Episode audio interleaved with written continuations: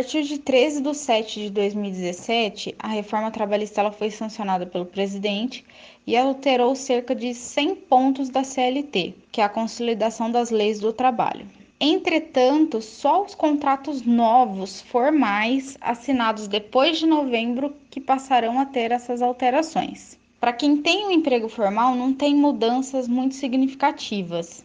No entanto, alguns trabalhadores eles podem ser considerados trabalhadores formais trabalhando dentro da empresa e tendo o contrato de trabalho alterado para o teletrabalho, conhecido como home office. Existe é, uma previsão de mais ou menos 15 dias para essa adaptação, para que o trabalhador ou ele altere o contrato de dentro da empresa para o teletrabalho ou home office, ou ao contrário, ele era um teletrabalho, que é a nomenclatura antiga na CLT, e ele passa a trabalhar nas dependências da empresa.